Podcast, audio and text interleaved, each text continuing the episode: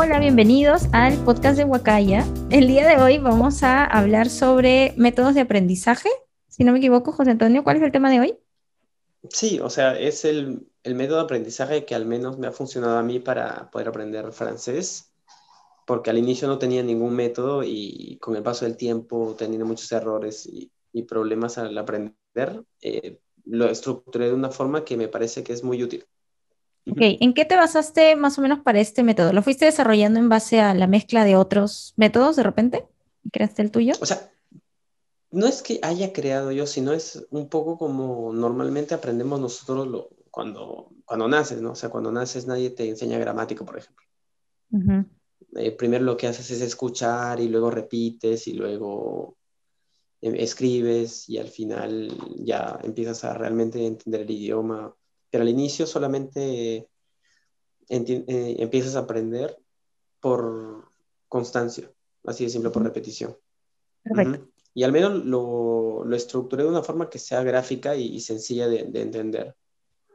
Ok, tengo una pregunta importante antes de empezar con la explicación. ¿Cómo te sientes? ¿Estás feliz? ¿Estás contento? Sí. ok, entonces vamos a empezar con la explicación, a ver si yo te entiendo más o menos y me puede servir a mí también, ¿no? Eh, ya que tengo que aprender, como que reforzar el inglés que sé y me gustaría aprender francés. Entonces yo voy a hacer aquí el conejillo de indias a ver si funciona tu metodología. Entonces te escuchamos.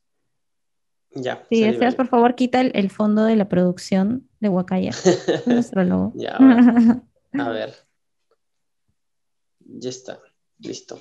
Perfecto. Estamos. Entonces, ya, igual esta, esta forma no es una metodología, no he inventado nada, solamente es un orden, más que todo es un orden que deberíamos orden seguir cuando queremos, sí, cuando queremos aprender algo desde cero, al menos un idioma, porque a veces, por ejemplo, si yo sé un poco de inglés o de portugués, por ejemplo, pero si lo hubiera estudiado de esa forma hubiera sido más fácil y es por eso que a veces las personas pronunciamos mal algunas palabras o tenemos, por ejemplo, algunas personas tienen vergüenza de de hablar sin pronunciar bien, ¿no? O a veces hay palabras que se, se confunden. Por ejemplo, en el inglés y en el francés. Claro. ¿Podrías contar la anécdota para que motive a los, los que nos escuchan y nos ven? La anécdota de, de la palabra que te generó un pequeño momento embarazoso en Francia. Sí, es verdura. Sí. Lo que pasa es que eh, hay, palabras, hay, hay muchas vocales en el francés, hay muchas vocales. Y, normalmente en el español tenemos cinco, pues nada más, A, E, I, O, U. Pero en el francés existe como la E y la E, y también existe la U, y muchas vocales nasales que suenan un poco extraño, porque no existen en nuestro idioma, ¿no? Entonces, eh, yo, por ejemplo, hay una palabra que se dice cuello, y cuello en francés se dice Q, o sea, como si escribieras una C con una U en español, Q. Y yo ah, ya tenía yo problemas en, diferenciar o agregar algunos nuevos sonidos a mi vocabulario, que por ejemplo la U, que es una combinación entre la I y la U. y, cuando, por ejemplo, la responsable de la casa en la que estábamos, cuando fui voluntario, eh, tenía algo en el cuello. y, y, lo malo es que la palabra cuello, si tú la pronuncias mal, suena a culo. Entonces yo le dije, tienes algo en el culo, pero señalando aquí, sin querer. Y, y, las palabras son Q, que es cuello, y lo que yo dije es, tienes algo en el Q, que es ah, Y es súper difícil, o sea, ni siquiera me sale todavía, tengo que practicarlo, pero está bueno. Es que son sonidos que no existen, entonces... o sea, que no existen en el español, ¿no? claro, obviamente. Eh, y, y como son muchas vocales, por ejemplo, en francés hay más o menos bueno, sonidos vocálicos, porque vocales hay cinco igual, ¿no? A, I, O. Pero los sonidos son como 12. Entonces son muchísimos más que en, el, que en el español y por eso es que es mucho más difícil pronunciarlo. Ok, perfecto. Entonces, una vez que hemos definido o a través de una anécdota hemos visto lo importante que es aprender a pronunciar bien. No es que, no es que esté mal eh, que de repente tengamos algunos errores, porque es normal, ¿no? Como tú dices, no estamos acostumbrados, son vocales o sonidos eh, nuevos que no tenemos en nuestro idioma, con que nos sepamos comunicar y nos entendamos bien, todo perfecto, pero si podemos hacerlo bien desde el inicio, ¿no? como tú dices, aprendiendo bien los sonidos y pronunciándolos bien, como aprende cualquier niño su primer idioma, ya estamos como un paso muy adelante, ¿no? Para, para sentar bien las bases, ¿no es cierto? Y luego poco a poco ya aprender las otras cosas como la gramática, la escritura y todo eso. Lo importante ahorita es escuchar, ¿no? Y, también... Claro, claro. Entonces, a ver, explícanos el, como el esquema que eh, tenías preparado. Yo, yo lo ordené, o sea, igual lo hice aquí en papel, eh, lo ordené de una forma bastante gráfica, que es como una pirámide, y en verdad es como que aquí empiezas, cuando empiezas a aprender un idioma, normalmente deberíamos empezar todos a aprender los sonidos, pero a vincularlos y a reconocerlos con las letras. Por ejemplo, acá puse la palabra fu y la palabra fe, que se escriben casi igual, o sea, F-O-U y F-E-U, pero se pronuncian diferente. La primera se diría fu, que quiere decir loco. Ese es el loco en francés es fou. Y la otra palabra que es feu se significa fuego. Entonces son ah. palabras que son muy parecidas y solo se diferencian en una sola, en un solo sonido. ¿Cómo diría? Estás loco. Fou. Ajá, tu es fou. Así es. Pero si tú dices feu, quiere decir tú eres fuego. Eres fuego. Entonces, por eso es muy importante. Así es, exactamente. Entonces, cuando ya has aprendido las, los sonidos, que son muchos, como hemos visto, y haces la buena relación con las letras, qué cosa, o sea, que cuando tú ves la E con la U es E y la O con la U es U, empiezas a entender cómo se pronuncian las palabras y ya no te equivocas o te equivocas menos. Una herramienta que sirve, perdona que te interrumpa, para aprender estas cosas básicas si ya eres un adulto y sabes leer, es, eh, al menos a mí, ¿no? Que me sirvió fue Duolingo. O sea, si bien Duolingo no es que es una herramienta que te va a servir para que ya seas un experto hablando, te sienta esas bases que tú dices de ir relacionando cómo se escribe y cómo se pronuncia, ¿no es cierto? Entonces, ahora yo, si bien no sé a la perfección y probablemente me hace un texto en francés y no lo voy a leer completamente bien, ya tengo alguna idea, algunas palabras ya sé cómo se pronuncian de solo verlas, ¿no? Porque he hecho esta asociación. Continúa. Así es. Eh, luego de que ya tienes una base de sonidos, recién puedes empezar a aprender vocabulario. Obviamente lo puedes aprender desde antes, pero lo vas a aprender mal. Porque si yo te digo, ya tú aprendiste la palabra fe, pero tú la pronuncias como fe o fu, estás diciendo otra cosa. Entonces, por eso es que la base en verdad debería ser los sonidos. Luego de con esos sonidos ya empiezas a aprender vocabulario. Yo lo separo en dos, ¿no? La primera son los verbos, que si bien es cierto, siguen siendo palabras, pero con los verbos tú tienes dos cosas, que son la conjugación y los modos, los modos verbales. Y aparte tienes palabras, todas las palabras, ¿no? Los artículos, los sustantivos, los adjetivos y todo el resto. Y este, tener un, ¿cómo decir? una base de datos de vocabulario te permite recién pasar al tercer nivel, que son crear oraciones o frases. Una pregunta más. Perdón, en la parte del el segundo nivel del vocabulario, una herramienta que tú me comentaste, ¿cuál era? Para, para o sea, como te digo, cuando ya eres adulto y ya sabes leer. Eh, Lo que puedes hacer simplemente es anotar una lista de palabras. Por ejemplo, tú buscas en internet las 100 palabras más usadas del francés ya tienes una lista de 100 palabras que son las más usadas o las mil palabras más usadas y vas a tener que estudiarlas y repetirlas y aprenderlas. Con el método de flashcards, ¿verdad? Eso te ayuda bastante porque las flashcards te ayudan a, a tener, por ejemplo, es una tarjeta que tiene la palabra y la traducción o la palabra y la imagen. Entonces ya te permite estar pensando en dos cosas diferentes. Y, puedes utilizar asociar. Lo de la repetición, ¿cómo me dijiste? Pausada, repetición. Espaciada. Espaciada. No, la repetición espaciada es repetir la flashcard, pero en intervalos de tiempo más largos. Por ejemplo, hoy día ves una vez, mañana otra, pero en dos días otra, y luego en cuatro días, y luego en siete días, y luego en diez días. Claro, pero digamos, esa, esa técnica se utiliza en ese nivel de generar vocabulario, correcto. Puede, sí, sí, en verdad lo podría usar, pero también lo puedes usar para aprender sonidos. O sea, ese método funciona para mm. cualquier cosa, para aprender frases, sonidos, letras, palabras, eh, lo que sea. Incluso conceptos. O sea, te sirve para un montón de cosas. Porque eso no es solo para idiomas, sino para aprender en general. Ah, genial. Entonces pasamos al tercer nivel.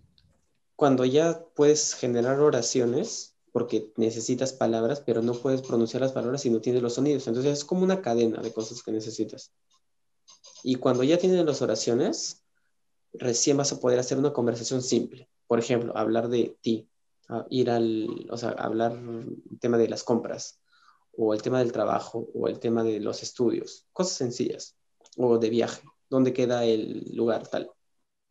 Y luego que ya tienes un nivel de conversación simple, que es en verdad, y con esto ya puedes vivir, o sea, puedes ir a cualquier país y comunicarte con las personas, pero la diferencia está en que si quieres tú tener un súper buen nivel, o sea, no a nivel nativo, pero un buen nivel ya para, por ejemplo, estudiar o trabajar, necesitas llegar al último nivel que es una conversación compleja, que esto ya que necesitas más vocabulario para generar mejores oraciones más complejas o más largas, o por ejemplo vocabulario técnico, que es el, en inglés podría ser el inglés de negocios, por ejemplo.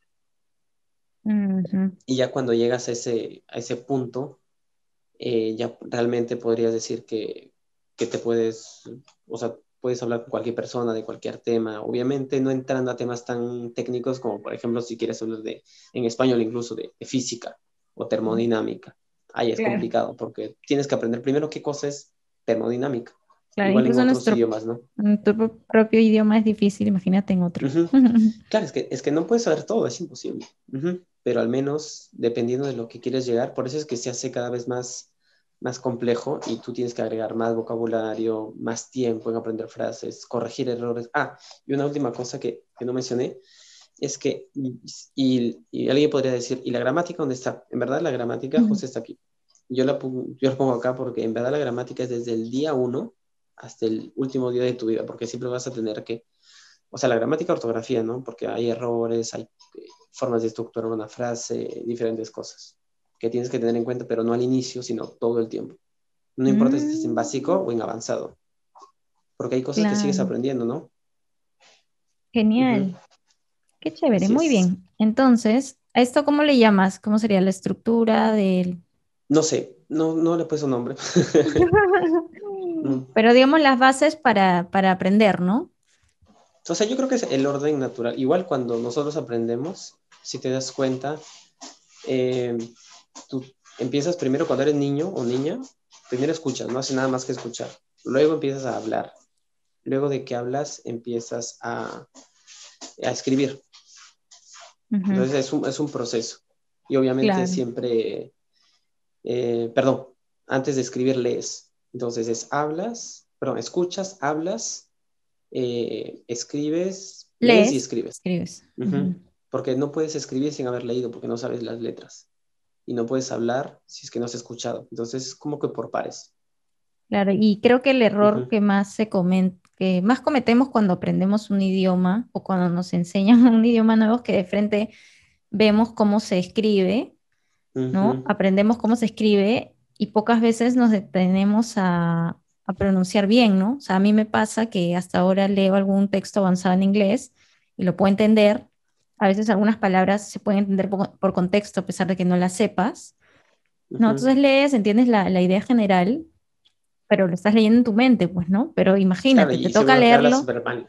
claro, te toca leerlo en público, comunicarlo a, alguien. Me pasaba eso porque y, hay cosas más complejas como que en el inglés o en el francés donde hay tantos sonidos, e incluso en el, e incluso en el francés tienen reglas especiales de, no se pronuncia la última letra en muchos casos, por ejemplo, si dices palabras, se va a decir mo, pero se, se escribe M-O-T-S, como mots, y no dices ni la T ni la S. Entonces, muchas cosas más. Entonces, yo le digo que como si fueran dos idiomas, ¿no? el idioma hablado y el idioma escrito, porque son totalmente diferentes. No parece que estuvieras hablando lo que lees. Sí, incluso en inglés hay palabras que... Sí, son bien complejas. ¿No? O sea, se, se pueden escribir igual y se pronuncian distinto. O sea, no hay como una regla. HG, THG. No como... No, no, no las que se parecen, sino como que no hay una regla estricta de, por ejemplo, mm. cómo pronuncias la, la, O o la E en cada, en cada palabra, ¿no? Oye, acá suena así, acá suena así, acá suena, ¿no? Entonces, hay muchos casos en que no hay una regla y las mismas personas que hablan inglés o que enseñan inglés dicen, ¿Por qué es así? No lo sé. Entonces a veces no, tenemos que ¿no? centrarnos en el por qué, sino en hacer, en hacer, en practicar. En practicar nomás. Ajá, sí, así es. Así es. Muy bien. No hay Entonces, otra forma. Esta fue la sesión de hoy. Mi recomendación marketera es que le metas ahí un nombre a tu estructura para que vendas bien la idea, que está muy buena. Y seguiremos en las siguientes sesiones aprendiendo más y a ver cómo avanzo en, en, el francés. Estoy en negativo, básico subterráneo. Menos básico. Menos básico. Intermedio temprano. Intermedio tardío. Me has hecho acordar de historia del Perú, qué bueno. Bueno, entonces. ¿Cuál es su nivel de francés? Intermedio temprano. Entonces, finalizamos la sesión. Gracias, José Antonio. Yo soy Elizabeth y esto es Huacaya Podcast, una comunidad de aprendedores.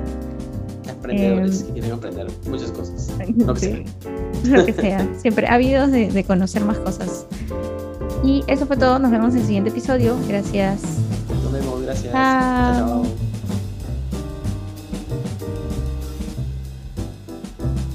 ¿Sigue grabando? No, ahora sí, estamos grabando. ¿Qué pasó mientras estábamos grabando? Problemas técnicos. El gato se comió la comida. Bueno, no se comió la comida, sino que Las horas de plata. y ya no hay nada. Eso fue lo que sonaba. Yo decía, ¿alguien está comiendo? Sí, suena hace rato y ya no podía detenerlo, pues. Claro, estamos en, estamos en plena grabación. El rufián. El rufián culpable de la transmisión. Míralo, míralo. ¿Qué, más quieres? Que aprovecho. Ahora, este, ¿Poño habla francés o habla español? Habla francofón. No sé. Recoñón. Listo. Voy a dejar de grabar. Bueno, así.